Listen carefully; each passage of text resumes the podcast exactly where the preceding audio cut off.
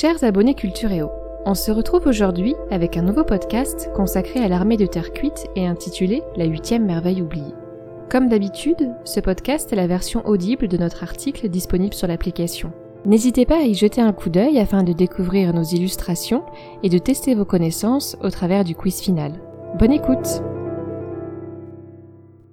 Lorsque l'on vous dit merveille du monde antique, vous pensez légitimement à la pyramide de Khéops en Égypte ou au phare d'Alexandrie. Les plus érudits d'entre vous évoqueront même le mausolée d'Ali-Karnas.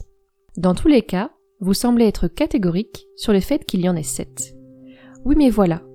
Depuis près de 50 ans, une des plus étonnantes découvertes archéologiques a profondément bouleversé notre vision du monde antique à tel point que certains n'hésitent plus à parler de huitième merveille du monde.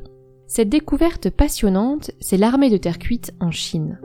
Et comment ne pas s'enthousiasmer devant cette prouesse? Pas moins de 8000 statues de soldats en argile enterrés avec leurs chevaux, grandeur nature, et leurs armes destructrices sous un immense site funéraire, le tout réalisé par une civilisation il y a plus de 2200 ans.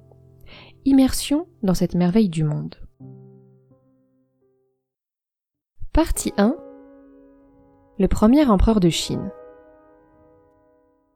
Nous sommes en 221 avant Jésus-Christ. Trois ans avant la traversée des Alpes par Hannibal, Qin Shi Huang unifie la Chine et devient le premier empereur de l'histoire chinoise. C'est un événement fondateur de l'identité chinoise à tel point que le mot Chine dériverait vraisemblablement du nom de sa dynastie, les Qin.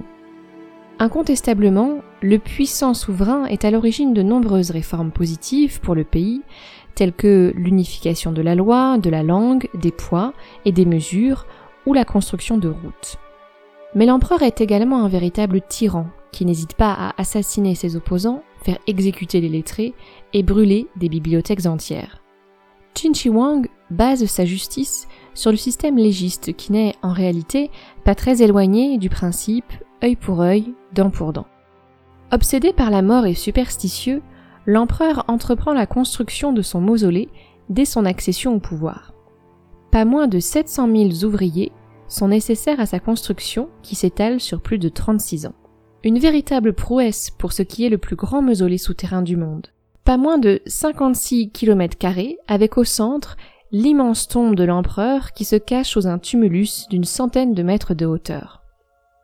Bien que la tombe de Qin Shi Huang n'ait jamais été fouillée, l'histoire nous a laissé une description de cette mystérieuse chambre funéraire.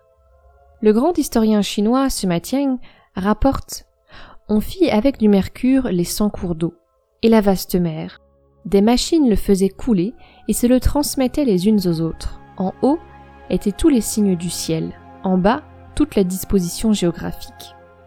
Il y aurait donc enfoui profondément sous terre une véritable ville avec ses lacs de mercure, ses fleuves de métaux, et ses nombreuses richesses. Mais ce que personne n'avait prévu, c'est qu'il existe des parties du mausolée du premier empereur qui n'étaient pas décrites par ce Matienne. Vous pouvez alors imaginer la surprise des quatre paysans qui, voulant creuser un puits dans leur champ en 1974, sont tombés sur un soldat en terre cuite. C'est le début d'une des plus importantes découvertes archéologiques de Chine. Partie 2 Une découverte historique. Lorsque les autorités chinoises s'intéressent à la découverte des paysans chinois de la province de Shanxi en 1974, ils ignorent encore l'étendue de ce qu'ils vont trouver. Il s'agit tout simplement d'une immense fosse, la plus grande de toutes, où sont enfouis plusieurs milliers de soldats. Située à moins de 2 km de la tombe de l'empereur, elle est le point de départ de fouilles archéologiques gigantesques. Aujourd'hui, c'est plus de 100 fosses qui ont été découvertes sur ce site de 56 km. Toutes n'ont pas encore été fouillées et seulement trois peuvent être visitées par le public. Si la plupart des visiteurs ne se souviennent que des alignements de soldats, ces fosses présentent une diversité inédite pour les archéologues. Acrobates, serviteurs, musiciens, oiseaux, chars de combat, armures en pierre. L'empereur ne s'est pas entouré que d'une armée entièrement équipée et prête à le défendre, il a réuni une véritable cour autour de lui. La fosse la plus impressionnante reste la fosse numéro 1. Imaginez-vous 6000 soldats grandeur nature placés en formation dans 11 galeries. Ceux placés sur l'extérieur regardent sur les côtés, tandis que les soldats centraux regardent vers l'avant, prêts à agir en cas d'agression du souverain. Une partie seulement peut être observée aujourd'hui. Comment les Chinois de l'Antiquité ont-ils pu réaliser ces statues d'une qualité si exceptionnelle qu'elles ont pu traverser les siècles?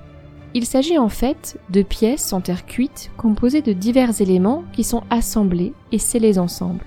La plainte, les pieds, le tronc, les bras et le visage sont réalisés séparément. Tous les visages sont réalisés par moulage. Les pièces sont ensuite collés avec de la barbotine, de l'argile délayée dans de la colle ou sont encastrés. Chaque pièce pèse entre 100 et 250 kg. La plupart des détails de ces pièces sont incisés après moulage. Lorsque l'on parcourt cette armée, on ne peut être que subjugué par le détail des visages. Chaque visage, chaque expression semble différente à tel point que l'on pourrait penser qu'il s'agit de portraits de guerriers ayant réellement existé. En réalité, cette très grande diversité des visages s'explique par le catalogue d'yeux, de nez, de coiffes, de moustaches, dont disposaient vraisemblablement les artisans chinois. Il y a donc un très grand nombre de combinaisons possibles, ce qui donne un caractère très individualisé à chaque statue. Détail amusant, pour connaître le grade d'un soldat, il vous faut regarder sa coiffure. Ainsi, les doubles chignons correspondaient aux généraux. Une question reste cependant en suspens. Pourquoi l'empereur a-t-il fait construire ces statues? Partie 3 Vers la fin des sacrifices humains. Comme vous vous en doutez, il a fallu faire venir des artisans de toute la Chine pour réaliser une commande si colossale. Hélas, travailler sur un chantier aussi prestigieux n'a pas réussi à tout le monde. D'après ce Matienne, les ouvriers ayant préparé le tombeau et assisté à l'enterrement de l'empereur ont été emmurés vivants dans le mausolée.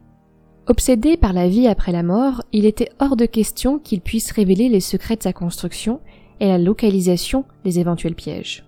Les concubines de l'empereur n'ayant pas eu de fils ont également été mises à mort et enterrées au moment de la mort de Qin Shi Huang. Il faut bien comprendre que les sacrifices humains étaient courants sous le règne des dynasties précédentes. Avec le nouvel empereur, cette pratique est presque abandonnée au profit de la construction d'une armée en terre cuite censée protéger le souverain après la mort car Chi Wang croit que les esprits de ses victimes n'hésiteront pas à le pourchasser dans l'au-delà, lui qui a régné en véritable tyran. Ces statues, ou statuettes par la suite, sont des minki, c'est-à-dire des objets funéraires qui vont remplacer les sacrifices en accompagnant et protégeant le mort dans l'au-delà. L'armée de terre cuite est surtout un véritable vestige de la civilisation chinoise à l'époque des Qin.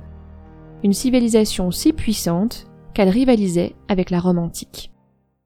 Voilà, c'est la fin de ce podcast. Nous espérons qu'il vous a plu. Cet article a été réalisé en partenariat avec Florilège, la référence du web journal culturel étudiant. Toute la bibliographie nécessaire à sa réalisation se trouve sur l'application. N'hésitez pas à nous donner votre opinion sur ce podcast et à tester vos connaissances au travers du quiz final.